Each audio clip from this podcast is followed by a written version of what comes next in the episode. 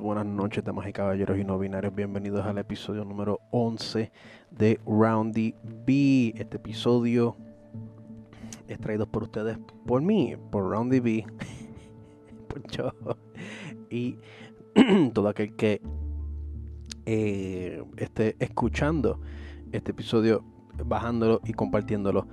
Es gracias a ustedes que estos episodios existen. Y hoy, hoy, tengo, tengo un episodio bien especial para ustedes, al cual yo estoy bien, bien emocionado de poderles hablar. E incluso tengo hasta notas eh, conmigo, porque he querido hablar de esto por un par de tiempo ya. O sea, llevo ya dos semanas aguantándome. Y aprovecho ahora que básicamente este episodio, este episodio está todo dentro del contexto de los temas de los cuales voy a hablar. Y este episodio ahora mismo se está grabando, al tiempo de grabarse es 28 de junio. Y ustedes lo estarán escuchándolo probablemente el martes 6 de julio. Este episodio eh, es el episodio después del que viene, del que viene. Eh, básicamente este es el episodio número 11. Y de nuevo, esto es como hablándoles ustedes desde el pasado. Y estoy, estoy como que tratando de hacer esto como que un meta comentario. Probablemente estoy eh, fallando drásticamente, pero déjame bregar aquí con, con el sonido un poco. Hoy les quiero hablar, les quiero dedicar este episodio a la serie de Godzilla Singular Point y por qué todos ustedes que me están escuchando deberían de ver esta serie inmediatamente. Esta serie está ahora en Netflix. Eh, estrenó el 24 de junio a nivel mundial y yo la he visto dos veces ya. Y yo no he hecho esto en los últimos, vamos a decir así, en los últimos tres años yo no he hecho esto. En los últimos tres años, no voy a decir tres años, yo diría en, en este último año yo no he hecho eso con ninguna serie. Con ninguna serie. De verla dos veces consecutivo. Eh, vi Castlevania, me gustó. No la vi dos veces. Vi Pacific Rim. Eh, creo que se llamaba Pacific Rim. La serie, la serie animada de Pacific Rim. La vi. Me la encontré entretenida. No la vi dos veces.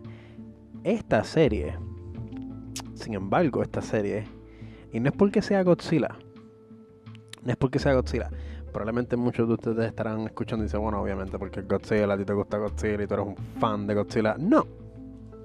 Nada que ver hay muchas cosas de Godzilla que me gustan mucho y, hay muchísimas cosas que no me gustan y quisiera que cambiaran. Y yo entiendo que esta serie nueva de Singular Point lo está haciendo. Y les quiero decir, o sea, les quiero decir desde ahora que este episodio va a tener spoilers. Voy a hablar en detalle sobre esta serie. Eh, voy a básicamente eh, voy a hablar de las referencias que yo personalmente pude detectar. Obviamente esto es una observación mía, no e, esto no es esto de cual les voy a hablar no está corroborado por ninguna fuente oficial, pero yo estoy un 95% seguro que estas referencias están spot on, porque es que eh, eh, eh, la resonancia emocional que yo he tenido con esta serie ha sido espectacular, bien brutal. esta serie tuvo todo lo que me gustaba. Todo lo que me gusta de, de, una buena historia de ciencia ficción. Al mismo tiempo en que también entretiene a aquellos fan, aquella audiencia que lo que quiere ver son monstruos, ¿no? Pero esa es la cosa con esta serie. Esta serie no, no es como cualquier otro, ¿cómo digo? Otra serie o película de Godzilla que han salido en el pasado. Y he visto gente comparando esta serie con, la, con otra serie animada de Godzilla que salió en, yo creo que en los 2000.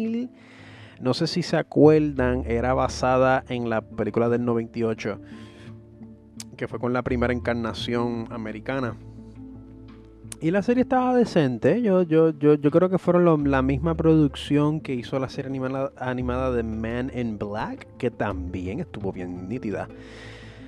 Pero esta serie, Singular Point, yo creo que takes it up a notch. Porque aún comparándola con la serie del 98, como quiera la serie del 98 se aferra a la versión globalizada ¿no? y comercializada de El Rey de los Monstruos. Y eso no está mal. Eso no está mal en el sentido de que, en el sentido, en el contexto del entretenimiento, porque pues eh, eh, eso también cae en el género de lo que es el Super Sentai, de lo que es este eh, este, este subgénero de, de, monstruos y robots gigantes, todos peleando por el, por el bien de la humanidad o por el bien del mundo. En, estos, en, este, en este género pues cae lo que es Ultraman, lo que son Power Rangers, Kamen Rider, todo eso.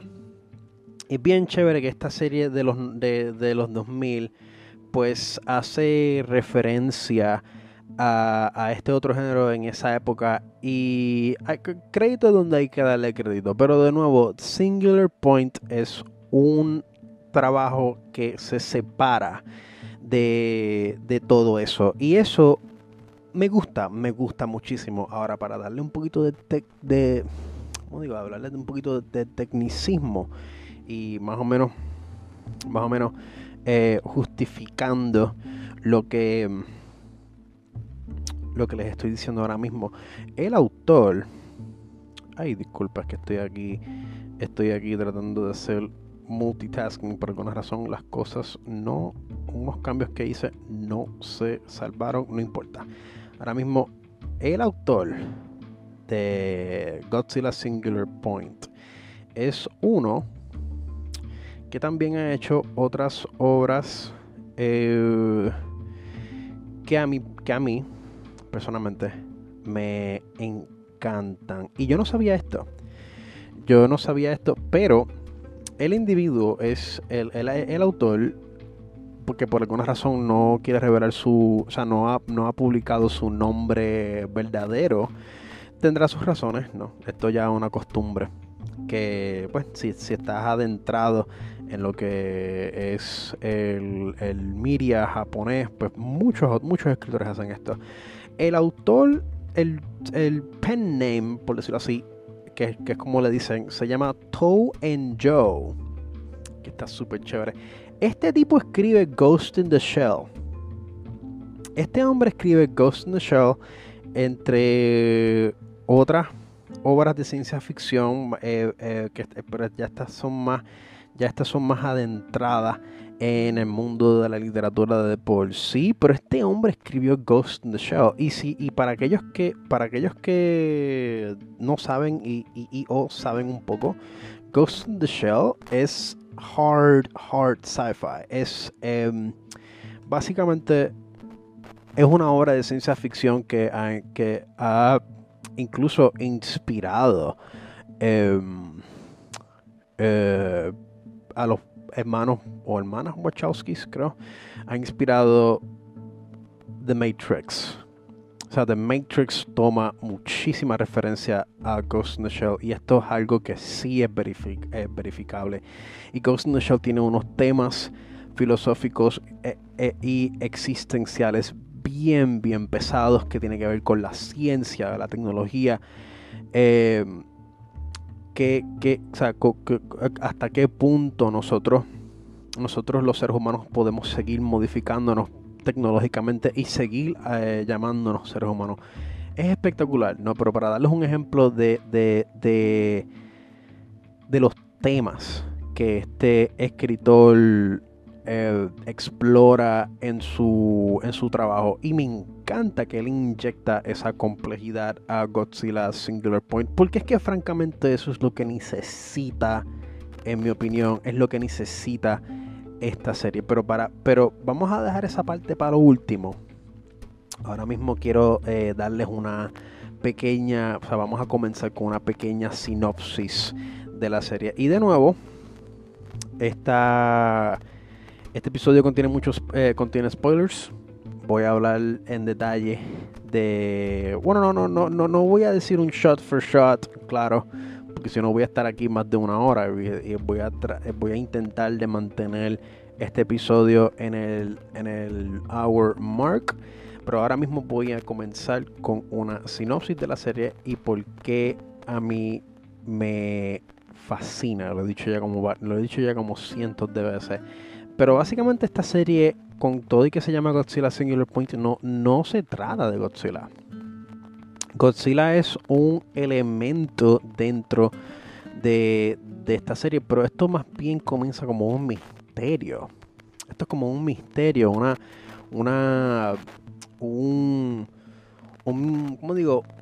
Una historia de misterio e investigación en donde estos dos, en donde estas, estos personajes eh, protagonizados por una eh, posgraduada y un ingeniero, que by the way, están en, circunstancias drásticamente diferentes, ¿no? Están en lugares, eh, en lugares diferentes, circunstancias diferentes, pero aún así su, su búsqueda eventualmente los, los conecta. Y de nuevo, la manera, la manera que la serie logra esto es, es, tan sublime y es tan eh, bien construido.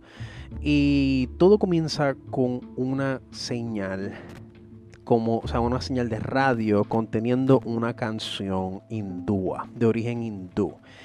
Y tanto nosotros como los, o sea, tanto los personajes como nosotros, ellos no saben exactamente de, qué está hablando. O sea, porque obviamente no entienden el, no entienden el, lenguaje. Y eso me parece bien nítido porque eh, eh, eventualmente te dicen lo que significa esa canción, pero de la manera más casual. Pero entonces después eh, en la forma que, que esa explicación cae en escena es tan bien, es, tan clever, porque tampoco se siente como, como un exposition dump, que eso es algo que muchas, muchas series, películas, series, eh, muchas eh, de, de estos medios hacen, y es que simplemente te explican las cosas. Y a mí personalmente eso a mí no me gusta. Yo detesto que hagan eso. yo prefiero más show and, show and don't tell. Y, pero a veces, a veces, pues, eh, a veces tienes que explicar, o sea, algunas cosas tienen que explicarse. Pero la manera que esta explicación, que esta canción, ¿no? Cuando, en el momento que esta canción se traduce, eh, es espectacular. Eh, es espectacular porque fue, fue, algo que fue algo tan casual. Fue algo tan casual y tan sublime. Y de momento, mientras la serie va desarrollándose, todo conecta. Y tú dices, anda para el carajo. A esto era lo que se refería. Y, la, y como estaba diciendo, esta serie comienza con una señal misteriosa conteniendo una canción hindúa. Y esta canción se va repitiéndose alrededor de la serie. Y, y, el, y, el y, y, como digo, y la, y la pregunta es de dónde viene esta señal, de dónde se está transmitiendo esta señal, cómo, cómo esta señal se está transmitiendo, de dónde viene. Y esa es una pregunta que es recurrente eh, mientras la serie va eh, corriendo. Y efectivamente, eh, es que salen, van surgiendo todos estos elementos que parecen ser fantásticos, pero el concepto de, de estos elementos que, se ponen en cuestión, de cierta forma, pues em, utilizan unos, unas teorías y unos conceptos que son reales, son reales. Claro, em, efectivamente, pues lo, lo, lo, que comienza como, como un misterio cotidiano, ¿no? Con, con que, con, quizás con algo eh, sobrenatural, porque a, este punto todavía no hemos visto monstruos eh, eh ¿no? Todavía, todavía no, no, no, no han aparecido. Poco a poco se va convirtiéndose en un fenómeno multidimensional. Y aquí yo voy a empezar a utilizar mucho lingo eh, de ese campo y me disculpo si, si, si, si, esto se vuelve bien denso. Lo que pasa es que a mí personalmente me encantan eh, estos temas, ¿no? Y claro, esto no es algo, porque es que también esto es otra cosa que ocurre cuando se usan conceptos como, como eh, viajar por el tiempo, ¿no? Y, y, y fenómenos fenómenos ultradimensionales, ¿no? La separación de un universo cuando se... está la, la creación de un universo una vez eh, eh, se cometan ciertas acciones en el universo designado, pues se crea otro universo. Y muchos escritores utilizan esto para fácilmente eh, salir de un problema que ellos mismos han creado. Como que, bueno, pues no podemos solucionar esto, pues de la nada un personaje viajó para el pasado y hizo que nada de esto pasara en primer lugar. Y terminan cagándola en su, en, su mayoría. muchas series no saben hacer esto muy bien. Eh, muchas películas no, han sabido hacer esto muy bien. Aún películas que me han gustado, como por ejemplo Looper. Looper es una que se... Em, uh, uh, uh, tenemos aquí una interferencia. Una interferencia de momento, como que... No entiendo qué, qué puede estar pasando ahora. ¿Qué puede estar pasando ahora? A ver aquí. Me disculpo, eh, chicos y chicas. Y chiques, es que por alguna razón eh, el micrófono decidió no colaborar conmigo. Pero como estoy, como estaba diciendo, Looper, para aquellos que se acuerdan, eh, a mí me encantó Looper. Pero sin embargo, es una película que comienza estando presentándose que está presentándose bien eh, suscrita, no, no, estoy seguro si, estoy utilizando la palabra correcta, ¿no? Pero al principio esta película está como que suscrita a, a, unos, a unas teorías temporales, ¿no? A unas teorías basadas en, en conceptos reales eh, sobre cómo, o sea, sobre el tiempo-espacio y de momento al final, pues como que rompe esas reglas. Después que está constantemente diciéndote, no, porque si hace esto pasa esto, si hace esto se eh, pasa esto. Entonces, de momento como que convenientemente para resolver un problema, pues ellos rompen las reglas. Y eso a mí personalmente me molesta un poco. En el caso de Looper, pues no fue, no fue como que algo tan o sea, no, o sea, no, no, no, no fue como que una ofensa, porque pues la película, todo lo demás estuvo espectacular, excepto ese final.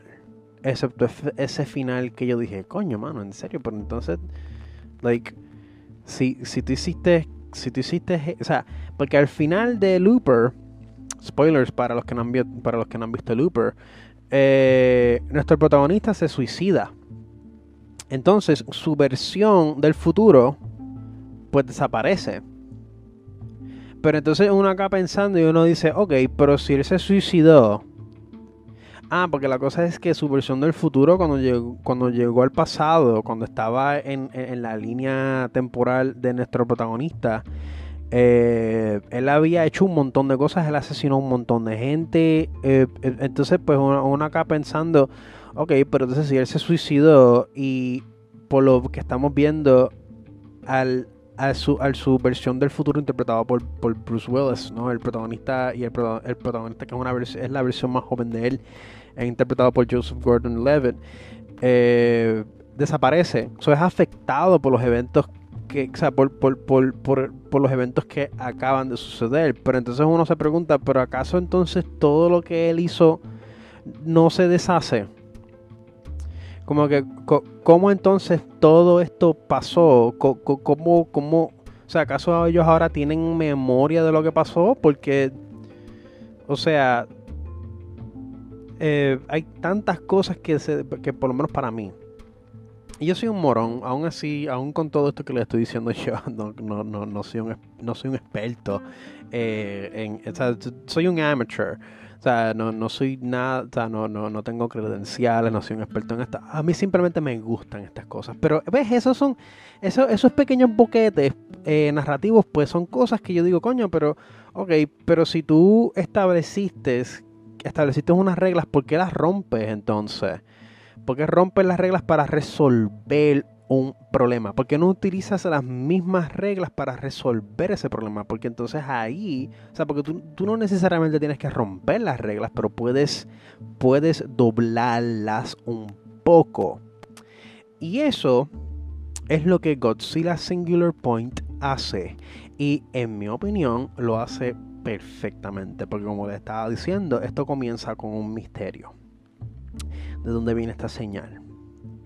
Y eventualmente eh, nuestra protagonista pues se, por, circunstancias completamente casuales y completamente fuera de su control pero lo suficientemente casual como que para tú creerte que ok pues nos hace sentido que ella se hubiera eh, eh, encontrado con esta situación porque ya de por sí nuestro protagonista bueno una de nuestras protagonistas que es se llama May Camino la posgraduada, su especialidad es el estudio de, cosas, o sea, de criaturas que no existen.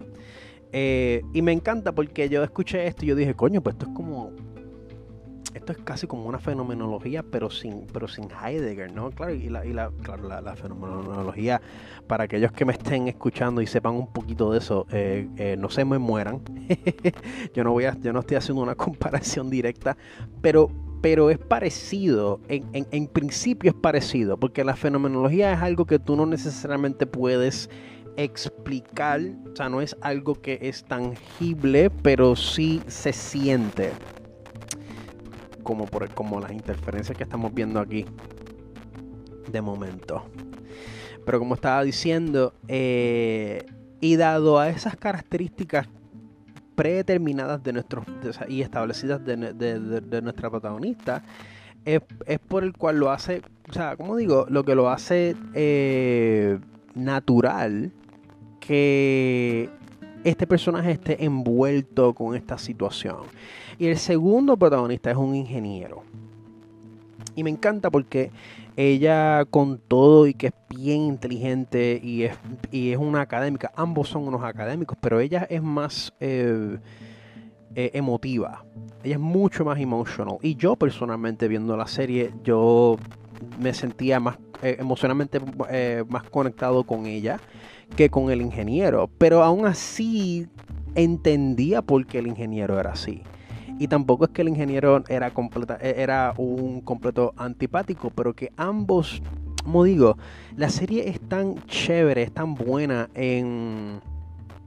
en eh, eh, como digo, en diferenciar personajes, aunque, aunque estén en campos parecidos. Pero me encanta porque aún así eh, nuestro personaje que es eh, la, académica de, los fenómenos, ¿no? Eh, ella, ella es como digo, ella es como que ella está como que más adentrada dentro del aspecto mitológico, la naturaleza mitológica de las cosas que, eventualmente van a estar pasando. Pero entonces del lado del ingeniero, aquí, aquí es cuando entramos para lo, lo, ¿cómo digo? Lo que es más científico, entre comillas, lo que es más matemático, más clínico. Y. Ah, o sea, yo, creo que nada más hablando de. de. estas referencias, yo creo que, que, yo estaríamos horas.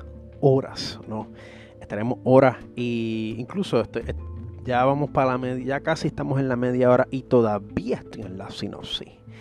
Imagínense. La cosa es que efectivamente eh, los y eventualmente los monstruos empiezan a salir. Y todo comienza cuando el mal se torna rojo.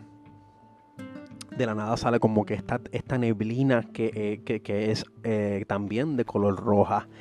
Y entonces pues se crean más preguntas. ¿De dónde vino esta neblina? ¿Por qué es rojo? ¿De qué está compuesto este polvo? ¿no? Este polvo rojo que parece ser tóxico. Y, y, sobre todo de, de, dónde salen estas cosas. Y y claro, estos son, eh, estos son cosas que no necesariamente, o sea, que de nuevo no utilizan dumps expositivos para explicarlas, pero sí eh, por la manera en que esto está construido, eventualmente nosotros la audiencia vamos aprendiendo poco a poco los orígenes o por lo menos las, la, según, según este mundo bien parecido al de nosotros, eh, by the way, porque claro, esto, esto es una versión una versión de nuestro mundo 10 años en el futuro. Eh, porque yo creo que el año, el año de Godzilla Singular Point es el 2030 o 2031, no estoy, no, no, no, no estoy seguro. Y me encanta porque eh, la tecnología que aparece en esta serie eh, es un poquito out there, como que hay, cositas que tú dices dentro que pues no sé, o sea, esto está un poquito, pero tampoco está tan, tan alejado, tampoco está tan, tan tan fantástico, ¿no? O sea, porque tenemos robots, tenemos asistentes tecnológicos, o sea, tenemos inteligencia artificial, so, eh, la verdad es que no está fuera de la gama de posibilidades que nosotros eventualmente podamos crear una inteligencia artificial que pueda eh, eh, expresarse casi indistinguible de, una persona. Y me encanta porque, no, todas estas cosas eventualmente van desenvolviéndose. Y de la manera que se desenvuelven, eh, tú sientes que tú estás en este mundo con ellos y, tú estás viendo esto pasar y, y tú y, no sé, como que es como que hay una, o sea, es, bien fantástico lo que está pasando, pero la manera en que ocurre en la serie eh, tiene como que tiene como que un aspecto de realismo bien nítido. Incluso cuando veas a las personas con las máscaras puestas, porque pues esta neblina roja es tóxica, eh, es, bien uncanny. Es bien uncanny eh, eh, ver esta serie y ver cómo el mundo reacciona a la presencia de estas criaturas que están saliendo del océano. Oh, punto clave, el océano. El océano es un punto súper importante en esta eh, eh, eh, en la serie y ya mismo les voy a decir por qué. Y la cosa es que pues efectivamente según las potencias van aclimatándose a este fenómeno todavía no ha salido Godzilla by the way. Ellos van explicando no que si que si este esta neblina roja parece parece tener posiblemente puede ser eh, producto de lo que se le llama un arquetipo, que es una sustancia por el cual toda vida eh, en existencia se origina. Eh, no, pero ¿por qué entonces el mar se ha tornado rojo? Bueno, porque sabemos que del el océano es el, lugar, es el lugar de donde proviene toda la, toda vida en existencia según la conocemos en este planeta. Y, y pues claro, todo esto como que va poco a poco montándose, o sea, porque hay otro personaje misterioso, ¿no? Que se llama eh, el doctor Ashihara, que no, aparece, no aparece ni una sola vez en la serie, pero es mencionado varias veces. Y según la serie, este, este es el individuo que que predijo esta catástrofe, ¿no? Él, predijo eh, este fenómeno y trató de entenderlo para luego detener, o sea, para luego detenerlo. Y mientras más nos vamos adentrando en lo que es el arquetipo, en lo que es eh, eh, este producto eh, multidimensional, ¿no? Y digo multidimensional porque eventualmente aprendemos que esto tiene eh, atributos temporales en donde parece eh, refractar energía a través del tiempo. ¿Cómo lo hace? Ellos lo explican, pero yo siento que no, que no tengo, no tengo la, la, la, habilidad para, para poderlo explicarlo sin, sin, sin tener que, que buscar, hacer, referencia a, a, estudios, ¿no? Porque esto es, esto es casi teoría de cuerdas, mano. O sea, esto es casi eh, física cuántica lo que esta gente están eh, inyectando en esta serie. Pero me encanta, me encanta porque a mí personalmente es bien estimulante. Es una serie de Godzilla. Es una serie que con el nombre de Godzilla, by the way, que no es, no se siente tonta. Eh, para mí es bien compelling porque este misterio, porque todo comienza con esa señal, todo comienza con esa canción hindúa, con una canción que luego, en un momento en donde nuestra protagonista está eh, yo creo que ya está en India incluso porque tiene que encontrarse con otro eh, científico que es que la va a estar que, que, que, es quien la va a estar asistiendo. Eh, la hija de este científico, cuando la recoge, ellos están, ellos están en la radio, ¿verdad? Y esta señal vuelve a salir, esta canción vuelve a salir y ella lo escucha y ahí es cuando ella, eh, la, la, hija este, de este, científico que parece, que parece estar más familiarizada con la cultura hindúa, ella explica que esta canción es una canción de, de tristeza, pero también es una canción de celebración. Porque esta canción es una que que manifiesta, ¿no? Que dice que todos aquellos quienes mueren eh, serán perdidos para siempre. Pero todos nosotros nos, nos volveremos a reencontrarnos juntos en el océano. No, mano, se me paran los pelos. Se me paran los pelos.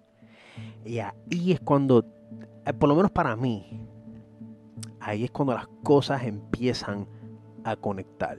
Ahí es cuando yo cojo las, piezas y digo, espérate, esto es un poema. Esto es un poema que está siendo transmitido a través del tiempo.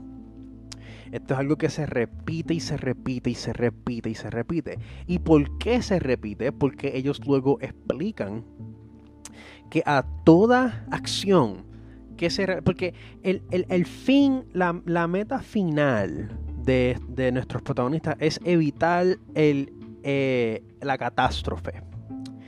Es evitar la catástrofe basado en el research de este individuo Ashihara que aparentemente había muerto. Pero no sabemos en dónde él está, el cuerpo nunca se encontró, lo único que queda son las propiedades de él. Tiene una propiedad en Japón, otra en, otra en Inglaterra y yo creo que tienen otra en India, no estoy seguro. La cosa es que eh, todo, a, todo esto es siguiendo los pasos de un fantasma, por decirlo así. Y es esta poesía que va resonando a través del tiempo, repitiéndose. Y de nuevo, esto se repite porque con la repetición pasan distintas distintos resultados y esos resultados se dividen en otros resultados. El problema es que aún dividiéndose, aún dividiéndose, todos llevan al cataclismo. So, aquí es donde entramos a la desesperación. Porque ellos están tratando de decir, pero, pero entonces, ¿cómo, o sea, tenemos, ¿cómo evitamos esto? Si a cada desviación, como quiera, lleva al cataclismo. ¿Cómo logramos? Cómo en, ¿En dónde está la respuesta? Esa es la pregunta cuál es el código, cuál es la fórmula. Y wow, cuando llegamos a la fórmula, wow, o sea, eh, yo no, yo tuve, o sea, yo, dije, yo tuve que darle pausa en eso, yo dije, diante, esto está, esto está hardcore, o sea, esto está bien, bien, bien bueno. Pero yo creo que vamos a tener que continuar eh, esta segunda. Vamos a tener que continuar la sinopsis, parte de la sinopsis. Ya estamos terminando ya con la sinopsis. Y luego seguir hablando de mis otros puntos, de mis otros bullet points de la serie. Eh, pero vamos a anuncios rapidito. Y volvemos en unos segundos.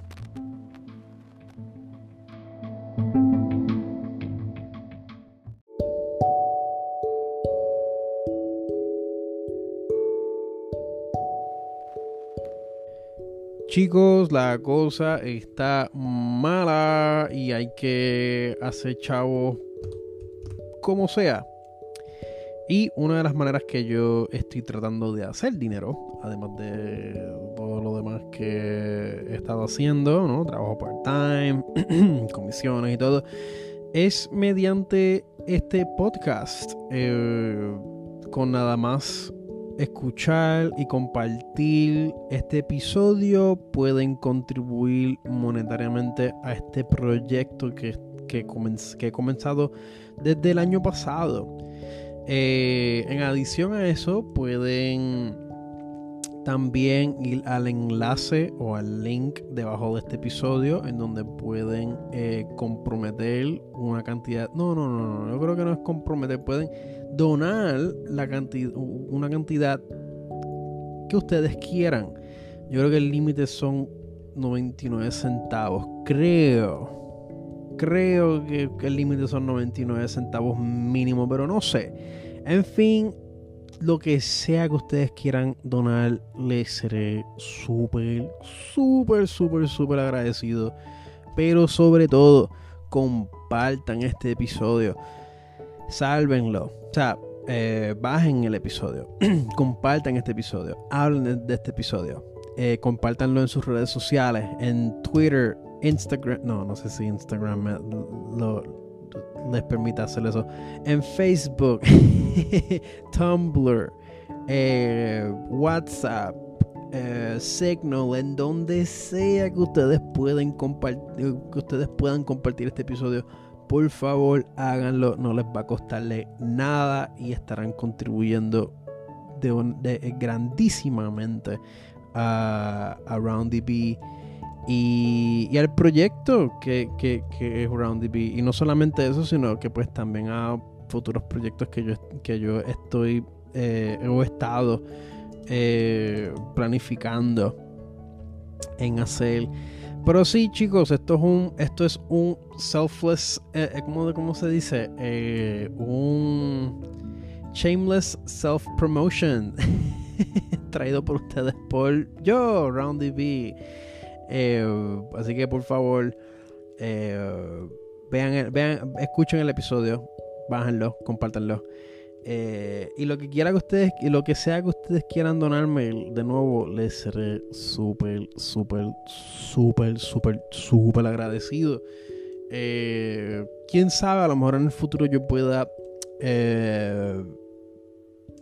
con el crecimiento de este proyecto, yo pueda crear algún tipo de compensación eh, eh, eh, a base de los o sea como digo a base de lo que de lo que ustedes puedan comprometer y o donar. Esa es la idea pero de nuevo vamos a empezar desde pequeño. Vamos a empezar con pasos cortos primero y poco a poco iremos viendo hacia cosas más grandes pero sí, chicos, compartan el episodio, denle share, envíenselo a sus familiares, a sus amistades, al perro, al gato, a quien sea. Eh, y en adición, si así lo desean, donen la cantidad que ustedes quieran donarme. A mí no me no pueden donarme hasta un centavo. Yo se los voy a agradecer en el alma. En el alma. Así que, chicos, chicas ya saben, yo como quiera los voy a querer, yo como quiera los quiero mucho. Eso no cambia, eso no va a cambiar el amor que les tengo. Eh, pero pues te los menciono para que ustedes sepan que es algo que ustedes pueden hacer para contribuir y poderme, eh, y poderme ayudar con, el podcast. Y así, también y así también el podcast se convierte en un proyecto que también es de ustedes. Eh, así que nada, les dejo con eso. Eh, me disculpo por interrumpir la programación, pero eh, volvemos a, a nuestro show regular. Gracias.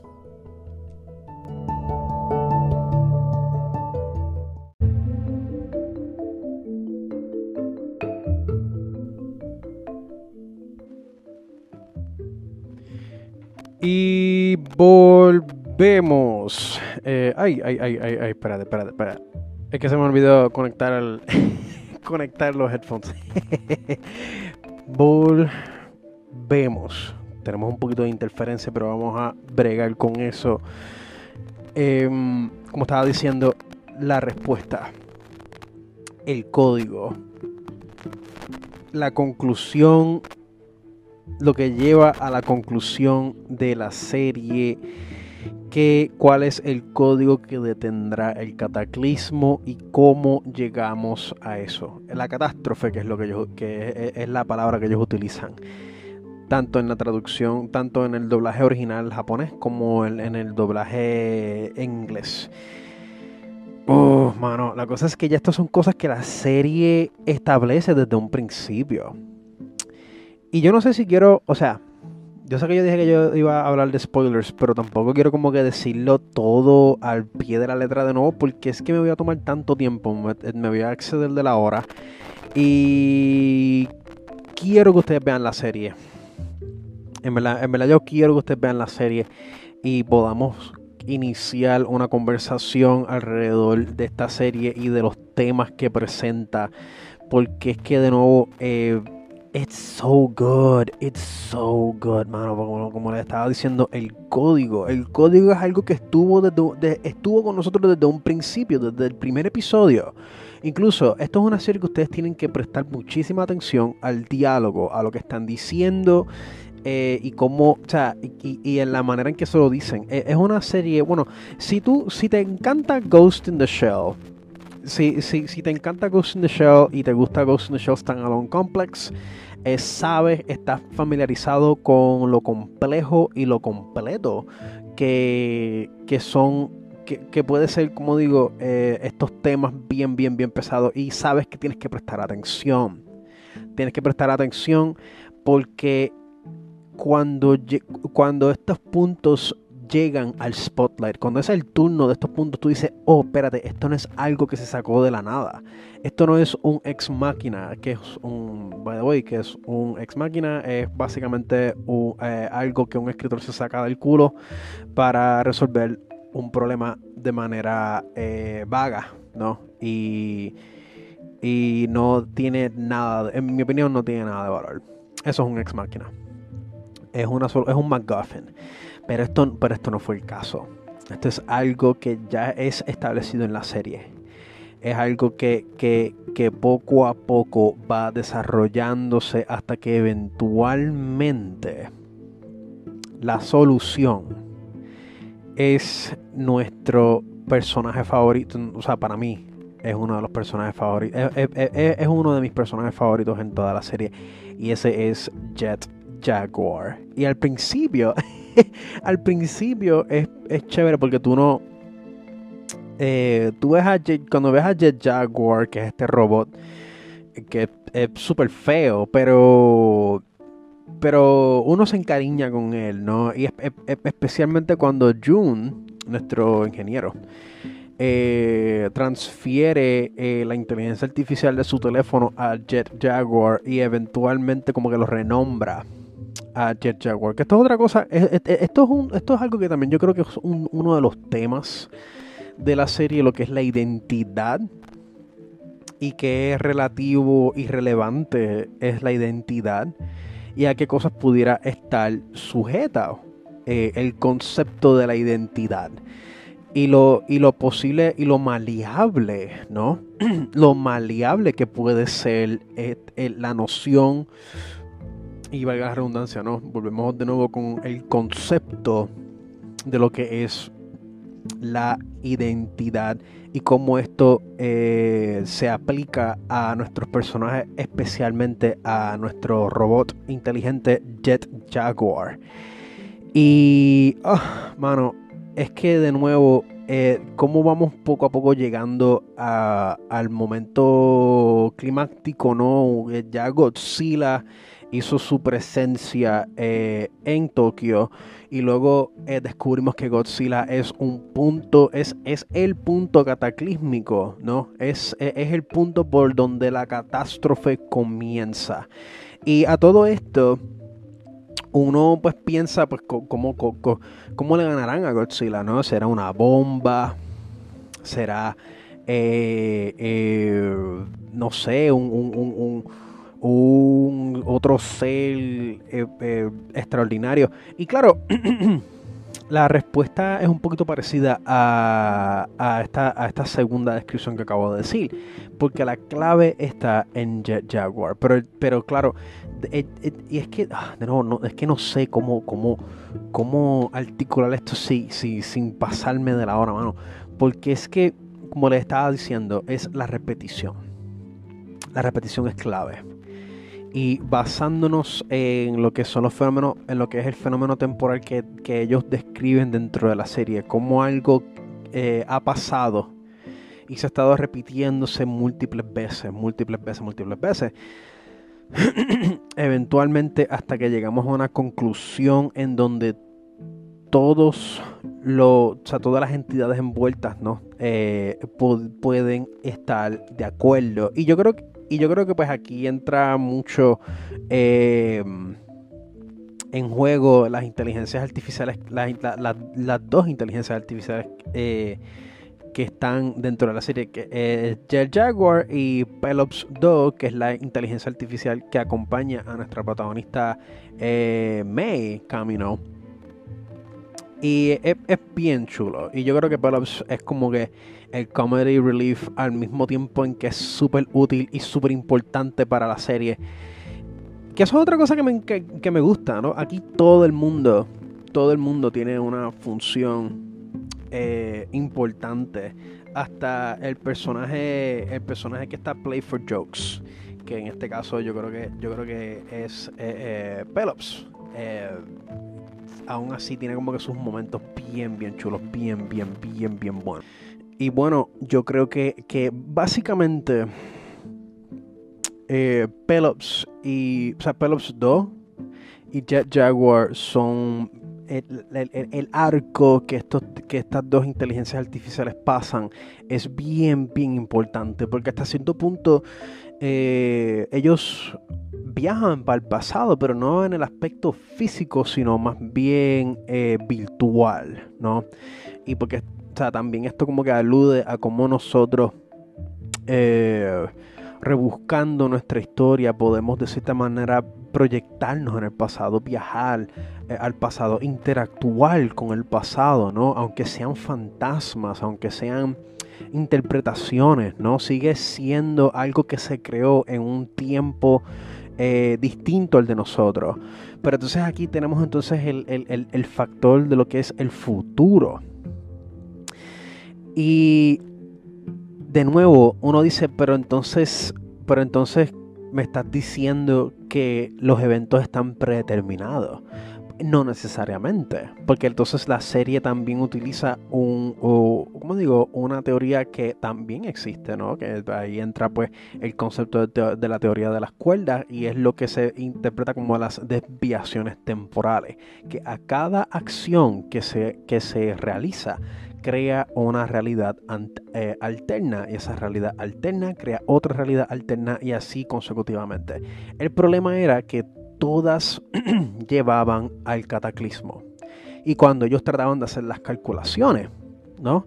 Cuando ellos, cuando ellos cuando ellos por fin tienen la supercomputadora creada por Ashihara hace 50 años, 50, 60 años atrás, eh, de, la o sea, eh, dentro del tiempo de la serie y hacen las, calculaciones, el cataclismo todavía existe en el futuro. Todavía podemos ver el cataclismo en el futuro. So va a pasar. Y entonces, mano, ahí cuando estamos llegando al punto climático, Godzilla llega, Godzilla está en la ciudad, Godzilla es esta entidad eh, enigmática que va pasando por estos procesos eh, de evolución, ¿no? de transformación. Esto es algo que, de nuevo juega con, conceptos eh, reales al mismo tiempo que también va operando como esta entidad semi-fantástica. Y me gusta que sea así, me gusta que, que estas criaturas no necesariamente tienen una explicación tangibles. Eh, especialmente Godzilla cuando por fin aparece. Porque eso es otra cosa. Godzilla tú no lo ves como hasta el. Yo creo que hasta el décimo episodio. Yo creo que un poquito antes.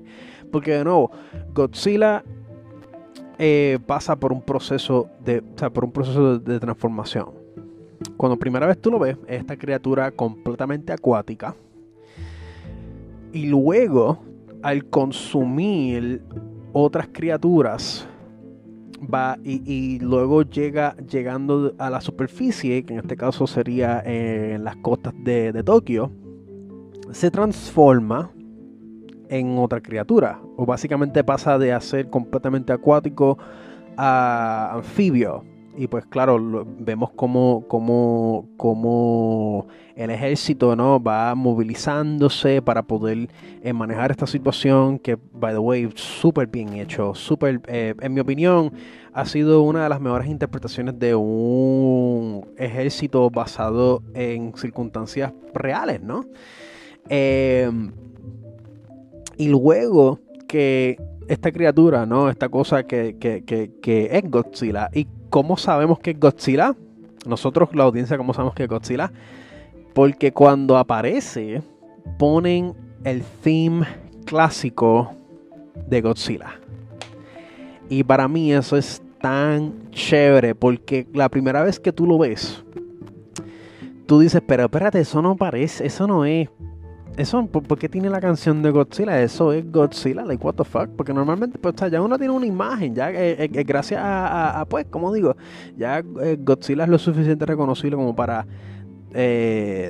ya tiene como que una forma icónica. O cuando tú ves esta criatura y le ponen el theme de Godzilla, es un poquito. Yo, yo, yo, yo asumo que para muchas personas pues va a ser como que un poco off-putting. Porque te dice, pero espérate, eso lo que parece es un plesiosaurio.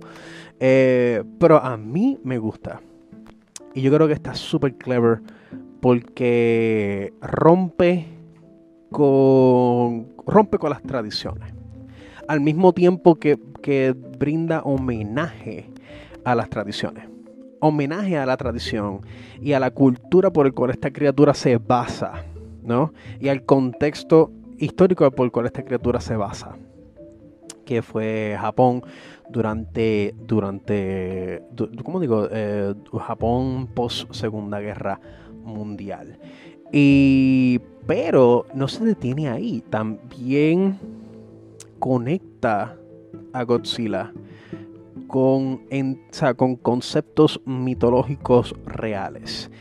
Eh, por ejemplo, el Leviatán o el Behemoth que es mencionado eh, en la Biblia, o como una criatura que sale del océano, como una criatura que en el libro de revelaciones, una vez el mal se, vuelve, se torna rojo, esta bestia eh, surgirá de las profundidades del océano, que significaría el fin del mundo. Y a mí personalmente me gusta eso porque para mí esa es, e, ese fue el origen de Godzilla.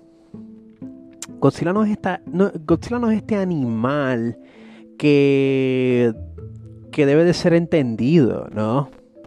Eso fue lo que pasó con, él. Eh, justo durante lo que, lo, que, pues, lo que se le conoce como la era, eh, como la era Showa y la era Heisei y la era Millennium, ¿no? Que es básicamente la, la comercialización de, de, del personaje, ¿no? Lo crearon como este animal que a veces es bueno, a veces es malo, a veces es destructor, a veces es como que este antihéroe o protector. Yo personalmente detesto ese concepto, lo encuentro tan eh, exprimido. Lo encuentro tan exprimido y tan cliché que para mí no va más allá del entretenimiento. Y yo personalmente creo que basándonos en los orígenes del personaje, este, este, esta propiedad creativa puede ser utilizada para muchísimo más.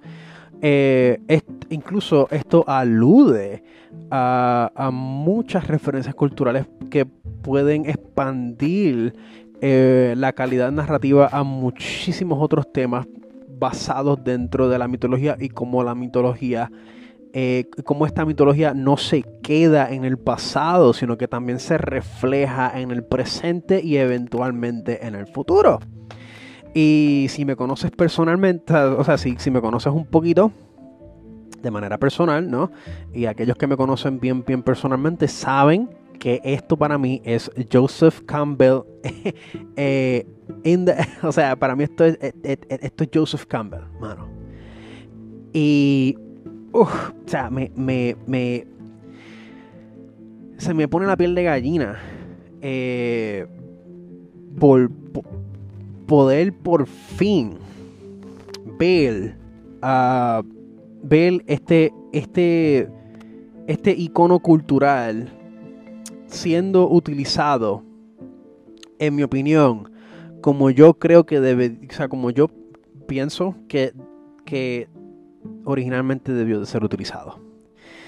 Y esta serie la pega en todas las bases, todas las bases, mano ahora mismo yo la vi dos veces. O sea, la, he visto dos veces, de corrido.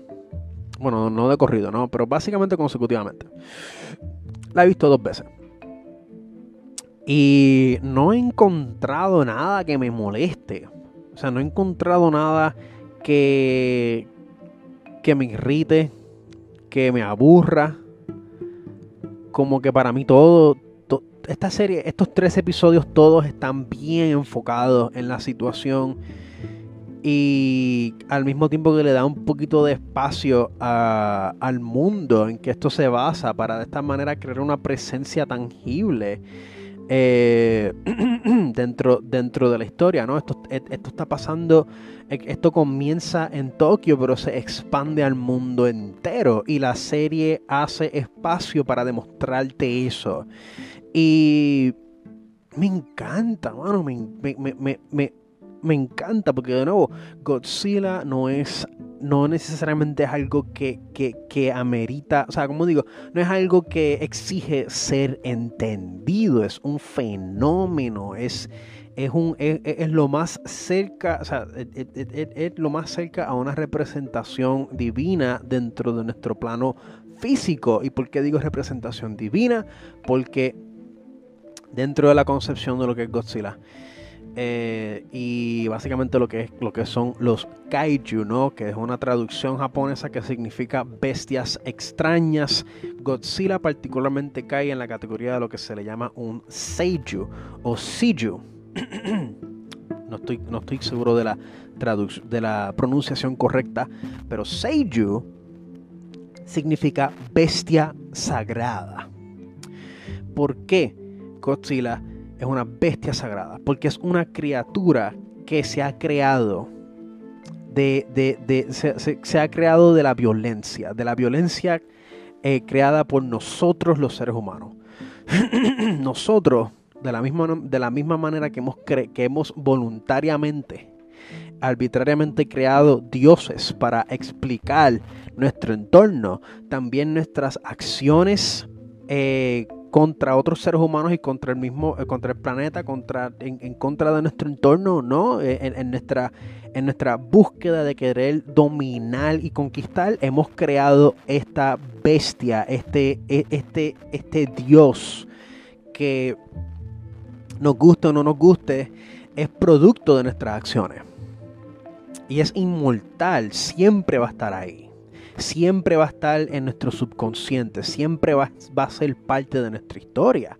Y tenemos que bregar con eso. Y de aquí de podemos partir para un chorro de muchas otras cosas al cual, al cual de nuevo, eh, le da, yo, diría que expandería a este episodio a yo creo que dos horas, tres horas y media. Y de nuevo, yo quiero poder mantener, mantener eh, este episodio eh, contenido dentro de, los límites de una hora. Y como estaba, como estaba mencionando, retornando a la serie, cuando Godzilla hace su presencia, e, es, espectacular, pero es aterrador, de nuevo, porque es esta criatura que no tiene sentimientos, no tiene conciencia, es algo que simplemente está ahí para realizar una misión.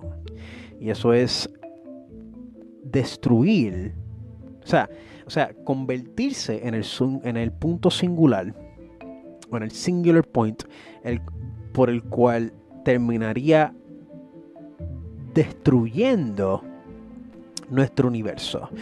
Y o por lo menos, o por lo menos eso, eso es lo que nos dicen eh, en la serie. ¿Y por qué digo destruir? Porque destrucción, y esto también es, bajo el contexto del vocabulario que utilizan en la serie, destrucción no necesariamente es exterminación.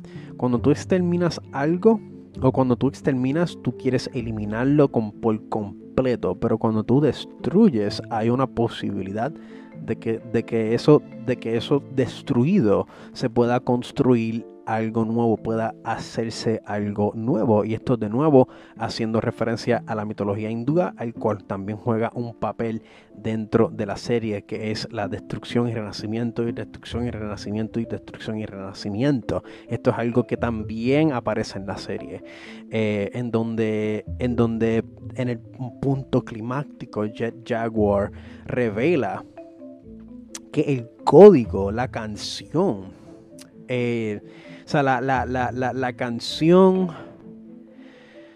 que, que, habíamos escuchado desde el primer episodio, ahí estaba el código. Y el código se repitió suficientes veces hasta llegar a ese punto en donde, el, en, donde Jet Jaguar o, eh, o en donde este código pudiese procesarse de tal manera en donde Jet Jaguar pudiese tener la capacidad de, enfrentar a Godzilla, enfrentar este cataclismo, efectivamente anulando los, los efectos de la neblina roja, ¿no? del, del, polvo rojo.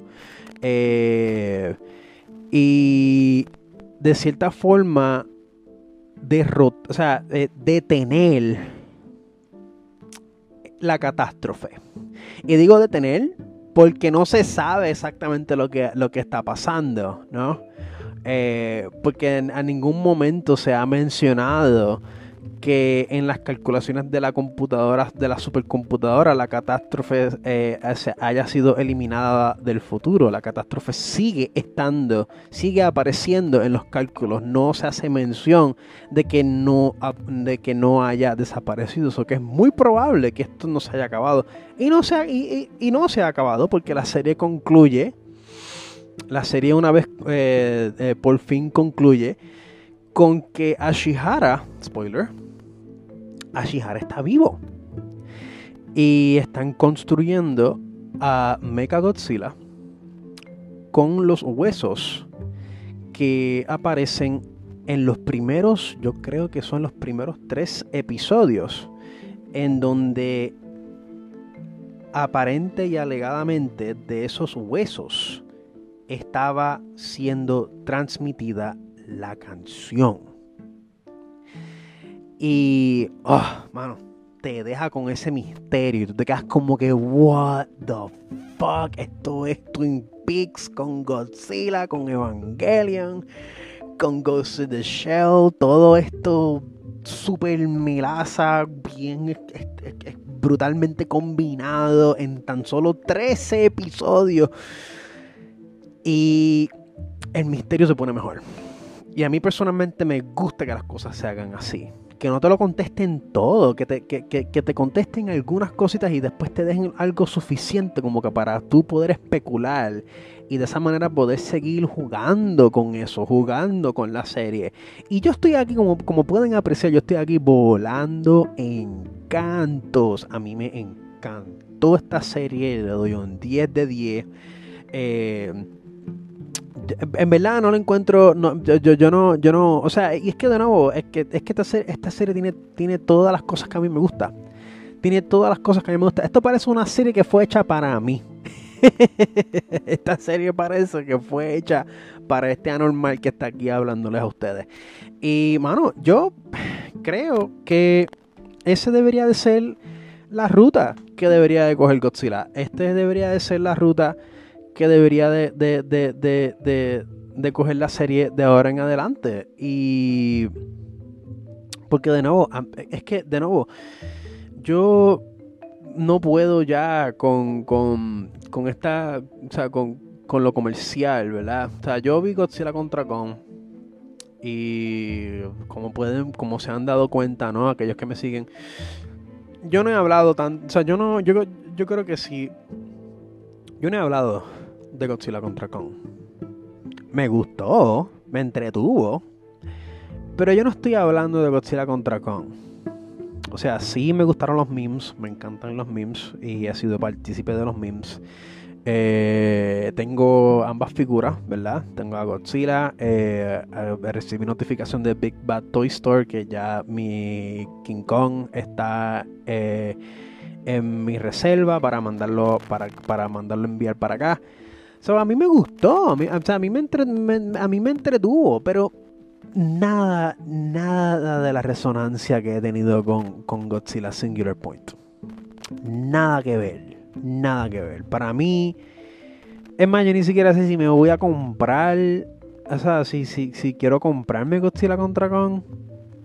En verdad que si la veo en especial, si la veo en especial por ahí, 15 pesos, 10 pesos, pues a lo mejor me lo compro, pero sinceramente no estoy, no estoy convencido. De nuevo, me, me, me, entretiene, es como el dulce, ¿verdad? Es como un dulce. A ti te, o sea, a uno le gusta, uno, uno se lo come, uno le gusta pero tú no, o sea, pero, pero, pero, o sea, tú no, tú no estás hablando de eso, o sea, como que no, no se queda contigo.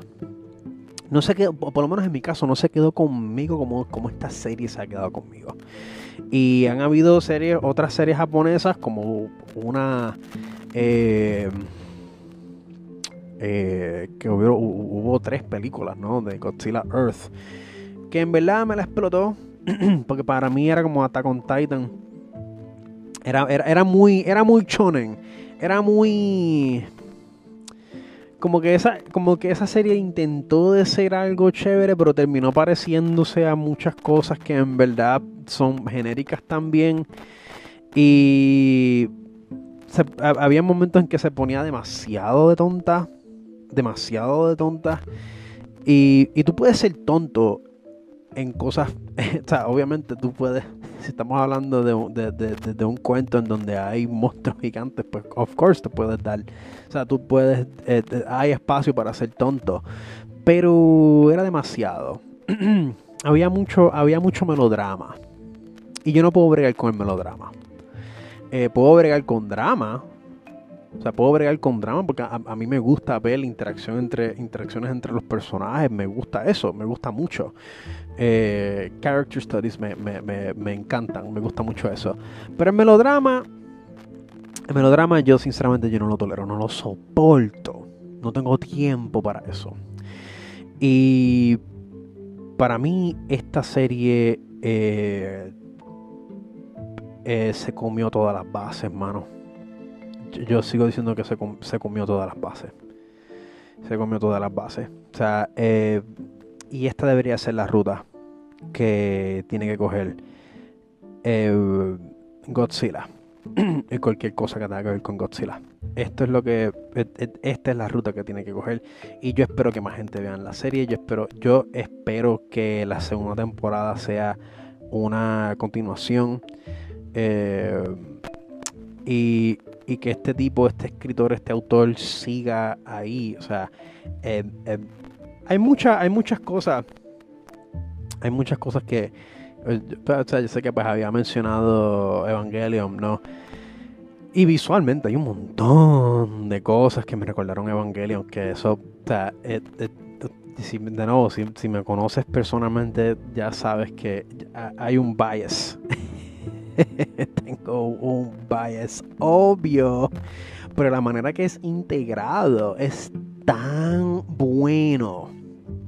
Porque es una integración temática, o sea, no, no, no, no es algo que aparece simplemente para como que rendirle homenaje o para hacer un... O, o, por, o por ejemplo, el, término correcto es un cambio, no es un cambio, es, algo que, que juega un papel dentro de la serie y está inspirado, al igual que Evangelion, inspirado de conceptos y teorías reales del mundo real.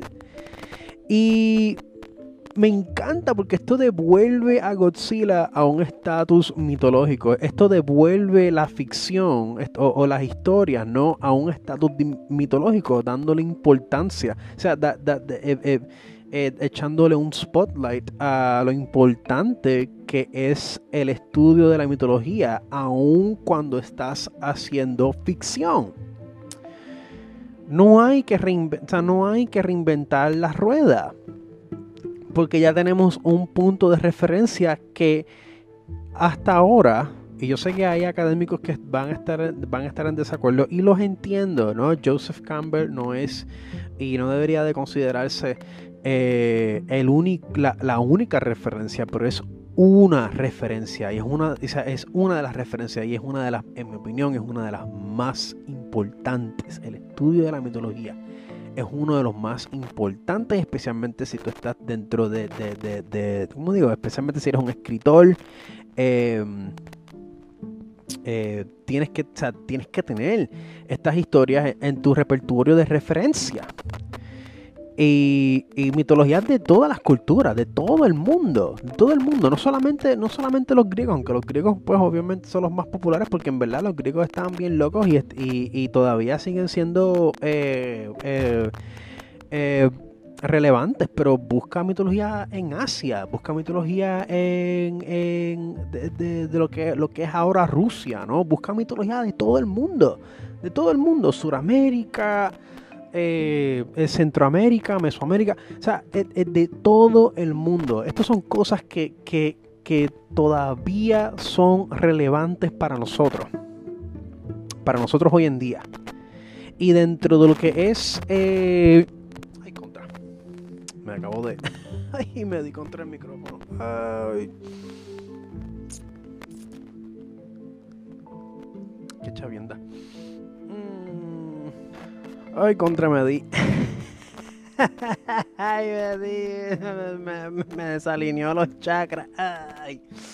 Un poco pierdo el tren de pensamiento ahí. Es que, es que. Tengo que pegarme el micrófono mucho y moviéndolo, como que parece que se me resbaló y me dio en el labio. Y efectivamente me dio en uno de los dientes del frente. ¡Oh, qué horrible! ¡Qué sensación más qué sensación más desagradable, Dios mío. Pero sí, eh, la mitología, eh, rebúsquenla, véanla, o sea, estudienla. Y, y, si, y, si estás buscando algún tipo de inspiración, mano, eh, mira hacia el pasado. no, estoy, no estoy diciendo que no, que no busques, o sea, como digo, no busques cosas un poco más eh, contemporáneas, ¿verdad? Pero, pero pues de nuevo, tienes todo un, o sea, tenemos todo un repertorio de referencias culturales y e históricas que de nuevo son relevantes. son todavía relevantes al son de hoy. Y es también como que pues aludiendo a la serie, ¿no? La misma serie demuestra cómo nosotros podemos eh, enfrentar el, futuro mirando hacia el pasado. Y, y es excelente. Eh, es excelente. Y yo creo que aquí lo vamos a dejar, damas y caballeros y no binarios. Yo creo que aquí, eh, ya saben, esa, esa, esa, es mi única, esa es mi única y máxima recomendación. Este episodio, este, este mensaje, yo se los envío a ustedes desde el pasado. Eh, ahora mismo está siendo grabado, como había mencionado anteriormente. Esto, ha sido grabado el 28, lunes 28, y lo estarán escuchando el martes 6. 6 de julio. ¡Wow! ¡Qué loco! Ya estamos en julio. ya cuando me estarán escuchando, ya estaremos en julio. ¡Qué loco, ¿verdad? ¡Qué lo era! Que lo que era. Bueno, pero chicos, espero, chicos y chicas y chiques, espero que estén bien. Vean, vean, por favor, vean Godzilla Singular Point. Está brutal, está brutal. En verdad, si te gusta Twin Peaks, ve Godzilla Singular Point. Si te gusta Ghost in the Shell, ve Godzilla Singular Point. ¿Te gusta Berserk? Ve Godzilla Singular Point. ¿Te gusta Evangelion? Definitivamente tienes que ver Godzilla Singular Point. ¿Te gusta cualquier cosa de calidad? Juan, te estoy mirando a ti, Juan. no voy a decir cuál Juan, pero él sabe, él sabe a quién me refiero. Ve Godzilla Singular Point. Debe estar viendo Naruto. Esa mierda. Em, vean la serie.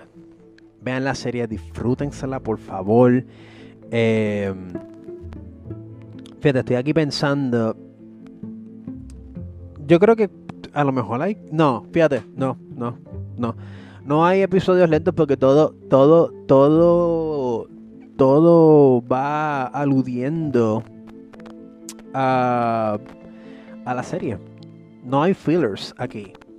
No hay fillers. Hay cambios. O sea, yo, yo, yo, diría, yo diría que sí hay como que unos semi cambios pero aún así funciona en, añadir más y más riqueza al mythos que esta serie está inyectando al mythos preexistente que es eh, pues todo de todas todas estas décadas que estos personajes han existido porque Godzilla tiene Godzilla tiene casi 80 años mano Godzilla es con, o sea, Godzilla está con nosotros desde, desde el 1954. Y de, a partir de ahí se ha creado todo un género, o sea, toda una cultura se ha creado alrededor del personaje. Y me alegro, o sea, yo simplemente, pues, o sea, en verdad que me alegro que, que, que esta serie existe y que esta serie por fin se está atreviendo a hacer algo que debieron de hacer pero pues parece que ya por fin están, se están dando cuenta que tienen que tienen que crank it up a notch. yo, yo, yo, yo, yo creo que yo creo que Godzilla le, les dio a ellos como que les dio ese ese slap y dijo bueno pues a lo mejor tenemos que tenemos que yo creo que tenemos que volver a los roots tenemos que volver a la raíz tenemos que volver a resonar con, los miedos de la humanidad, con la mitología, ¿no? Con, con, historias reales y usarlas como, como inspiración. Esta vez el arte imitando la vida real. Y, y, efectivamente crear ese, ese, ese círculo infinito, ¿no? El arte imita la vida real, la vida real imita el arte. Y de nuevo, eh, todo eso, todo eso em, está manifestado dentro de la serie, dentro de estos tres episodios. Así que en verdad, si tienes Netflix, velo. Eh, y si no tienes Netflix, consíguete a alguien que lo tenga y ve esta serie. Eh, yo la voy a comprarla cuando salga por fin en Blu-ray. Porque esto es algo que yo quiero tener en mi colección. Y em, Tacho, yo creo que yo voy a estar hablando de esto por par de tiempo. Voy a estar haciendo par de cositas eh, eh, alrededor de, de, de, Godzilla Singular Point y de los conceptos de Singular Point. Ya empecé. Ya empecé, si me, si me estás siguiendo en redes sociales, ya, ya, ya empecé a, tirar fotos y probablemente eh, una vez termine uno de los posters, un póster que estoy haciendo, de seguro yo creo que voy a hacer algo de Godzilla Singular Point, un póster o algún tipo de arte. Porque es que en verdad este, este, este, esto está brutal. Y más gente tiene que ver esta serie. Véanla, por favor. Véanla, por favor. Yo espero, yo espero que cuando salga este episodio, eh, la semana que viene, ¿verdad? Eh, ya, ya no haya sido, como que no haya sido tan, tan, tan urgente. Yo espero que ya par de gente pues hayan visto ya la serie. Pero si no, pues para eso existe. Para eso existe eh, este episodio. Para que, para que le metan, ¿no? Para que, para que paren de ver lo que están. para que paren de ver lo que están viendo. Y vean y sintonicen Godzilla Singular Point. Y pues nada, chicos. Vamos a ver de qué, de qué estaremos hablando después. Eh, pero ya presumo que tengo, tendré suficiente, ahora tendré suficiente tiempo para que se me ocurra algo. Pero nada, chicos y chicas y chiques, damas y caballeros y no binarios, los dejo. Espero que estén bien, les deseo lo mejor. Y ya saben, díganle a sus seres queridos lo mucho que los quiere, lo importante que son para ustedes. Eh, siempre luchen, siempre luchen. No, no paren de luchar, no paren de desafiar, de cuestionar. No se vayan en el boquete conspiratorio. no se vayan en el viaje. Pero sean críticos. Y no tengan, no tengan miedo. Reconozcan el miedo, acepten el miedo, pero, pero, pero no dejen, no, que, no dejen que ese miedo los controle. Conviertan ese miedo en valentía. Así que ya saben, sean valientes. Adiós.